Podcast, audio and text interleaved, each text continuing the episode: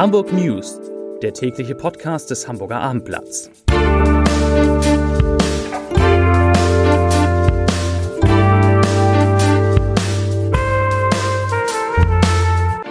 Herzlich willkommen. Mein Name ist Lars Heider und heute geht es um einen kräftigen Anstieg der Corona-Neuinfektion in Hamburg, ausgerechnet am Tag, nachdem die Stadt das Ende fast aller Corona-Maßnahmen verkündet hat. Weitere Themen.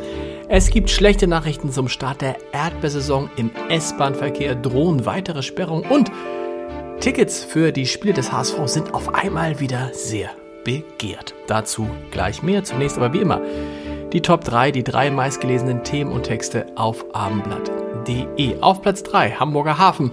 Arbeiter lehnen Überstunden ab. Stau bleibt. Auf Platz 2 neue Bildungspläne. Gymnasien ziehen vernichtendes Fazit. Und auf Platz 1 Erdbeersaison im Norden startet mit schlechten Nachrichten. Das waren die Top 3 auf abendblatt.de.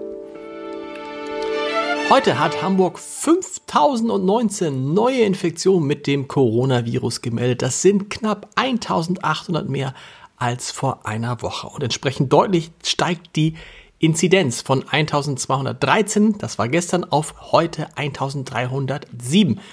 Zur Erinnerung, vor einer Woche war der 7-Tage-Wert erstmals unter die Zahl von 1000, nämlich in den dreistelligen Bereich gesunken. Jetzt ist er schon wieder deutlich drüber. Bürgermeister Peter Tschentscher hat er gestern erklärt, dass die Aufhebung der meisten Corona-Beschränkungen am Wochenende trotz der weiterhin hohen Zahl von Neuinfektionen der richtige Weg sei. Er sagte, er habe ein sicheres Grundgefühl und dass die sehr hohe Impfquote in Hamburg die Menschen in der Stadt schützen dürfen. Hoffen wir, dass er damit recht behält. Rund um den 1. Mai wird die Polizei Hamburg wie in jedem Jahr zahlreiche Demonstrationen begleiten. Insgesamt sind am Sonnabend und Sonntag 24 Aufzüge und Versammlungen angemeldet, deren Teilnehmerzahlen zwischen 30 und 3000 liegen sollen. Hinweise auf geplante Ausschreitungen aus der gewaltbereiten linksautonomen Szene, die es ja in, der Vergangenheit immer mal wieder gegeben hat, liegen der Polizei bisher nicht vor. Tomaten plus 43,9%, Gurken plus 39,6%, Tiefkühlobst plus 22,4%, Butter, Kartoffeln und Nudeln jeweils fast 20% teurer. Lebensmittel und insbesondere Gemüse und Obst gehören wie die Energie zu den Produkten, die die Lebenshaltungskosten in Deutschland derzeit so nach oben treiben.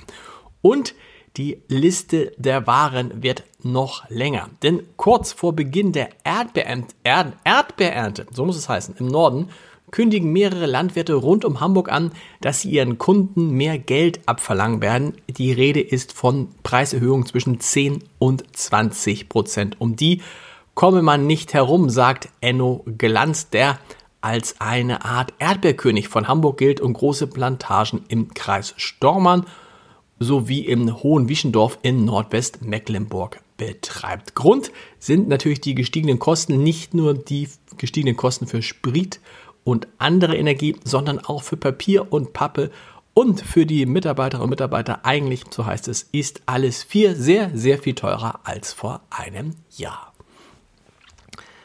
Vermutlich war das Tatmotiv Eifersucht. Ein 16-Jähriger hat in Hamburg-Lohbrücke einem 18 Jahre alten Jungen mit einem Messer in den Bauch gestochen und ihm schwer verletzt. Bei dem Opfer handelt es sich um den Freund einer 16-Jährigen, die wiederum die Freundin des Täters ist. Das sagte die Polizei am heutigen Mittwoch. Die Deutsche Bahn investiert weiter in eine leistungsstarke und moderne Infrastruktur. So heißt es zumindest in der Ankündigung.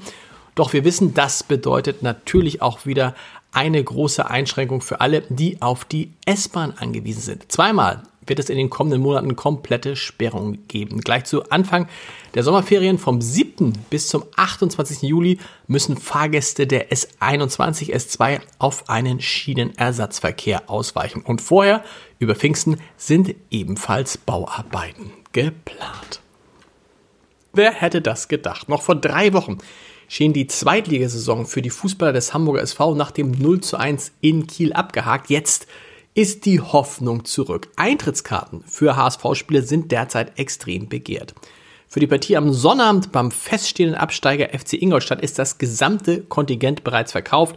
Mindestens 1600 HSV-Anhänger werden den langen Weg nach Bayern mitgehen. Es ist aber davon auszugehen, dass die HSV-Fans sich über andere Kanäle noch das eine oder andere Ticket sichern werden. Kreativ müssen die Anhänger auch werden, wenn sie noch beim letzten Saisonspiel bei Hansa Rostock live mitfiebern wollen, weil es vielleicht noch um Platz 3 geht.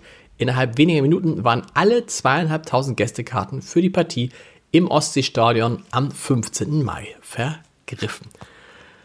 Wir hören uns morgen wieder mit den Hamburg News um 17 Uhr. Weitere Podcasts des Hamburger Abendblatts finden Sie unter www.abendblatt.de slash podcast. Viel Spaß dabei und bis morgen. Tschüss.